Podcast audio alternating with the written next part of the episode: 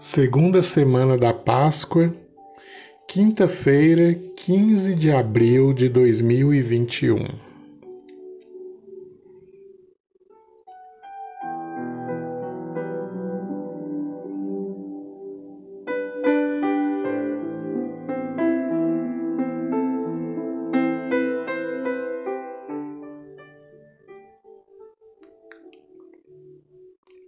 Evangelho de Jesus Cristo, segundo João, capítulo 3, versículos de 31 a 36.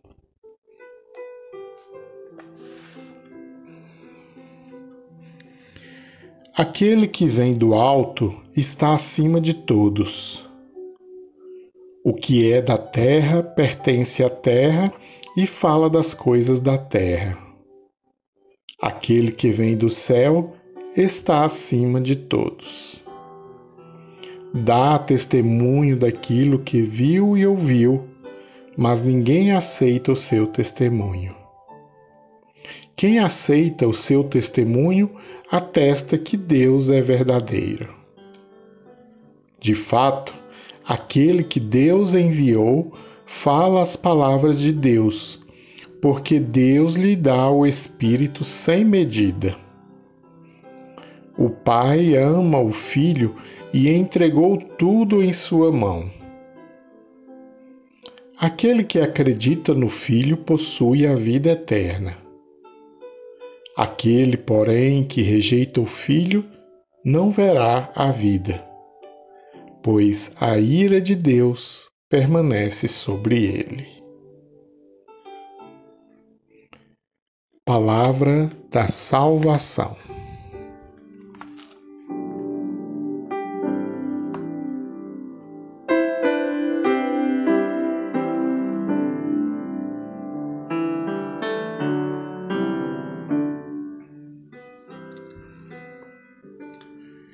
Tudo o que Deus quer é nos dar a vida. Envia seu Filho ao mundo para anunciar seu amor para falar de paz, para curar e salvar. Envia também seu Espírito Santo para nos instruir, para falar as palavras necessárias, mesmo quando levados ao tribunal, acusados. O Espírito é quem conduz, e João vai dizer que Deus dá o Espírito sem medida. É abundante não faz acepção de pessoas, não julga se é merecedor ou não. Todos merecem. Pede somente que cada homem, cada mulher se abra à novidade que a presença de Jesus traz ao mundo. Que Jesus é a revelação do Pai, de seu amor, ternura e bondade. Falar de Deus aceitar Jesus e não fazer com que nossa vida traduza essa opção não faz muito sentido. Mesmo que, reconhecendo nossas fraquezas, tenha diante de mim dificuldades concretas para viver a vida no Espírito. Não me falta confiança e persistência para pedir e buscar sempre a cada dia minha conversão, mudança de vida. Deus não nos deixa só, nem nos abandona à própria sorte. Exemplo vemos na primeira leitura, diante do sinédrio, acusados, Pedro e outros apóstolos testemunham com coragem e palavras acertadas de sabedoria e justiça. É preciso obedecer a Deus antes que os homens. Não tenhamos medo das situações difíceis que a vida nos apresenta. Confiemos em Deus, em seu amor, no dom do seu Espírito que age em nós e por nós. Também não se culpe por achar ou porque lhe ensinaram que a ira de Deus permanece sobre você, porque cometeu alguma falha, porque não consegue perdoar porque considera sua fé pequena. Deus é mais pai do que juiz. Pai ama, não condena. Não deixe que a imagem de um Deus juiz, severo, que contabiliza os nossos pecados, lhe impeçam de experimentar a graça do amor. E esse amor é para todos.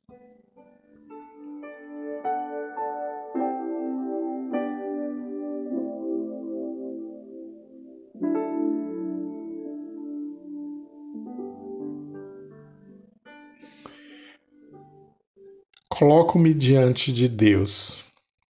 Faço a oração preparatória, como sugere Santo Inácio, que é pedir graça a Deus Nosso Senhor para que todas as minhas intenções, ações e operações sejam puramente ordenadas para serviço e louvor de Sua Divina Majestade.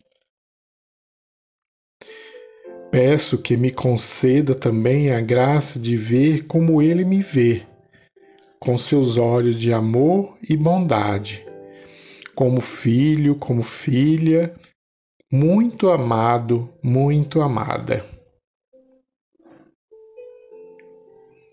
Sinto seu amor preenchendo todo o meu ser, iluminando toda a minha vida Percebo que, mesmo nos momentos difíceis, Deus esteve sempre comigo. E que eu aprenda a confiar sempre mais em Sua presença através do Espírito Santo que me foi dado. Repasse cada situação de sua vida que precisa se abrir à ação de Deus e veja como ele lhe conduz. Assim como fez com os apóstolos, Deus não nos deu um espírito de medo, mas de coragem, de amor e de sabedoria. Insistir e pedir graça para me alegrar e gozar intensamente de tanta glória e gozo de Cristo nosso Senhor e de vivermos como irmãos e irmãs na unidade. Revisar a oração e anotar os pontos que mais lhe tocaram e percebeu o que o Senhor lhe falou através deles. Boa oração.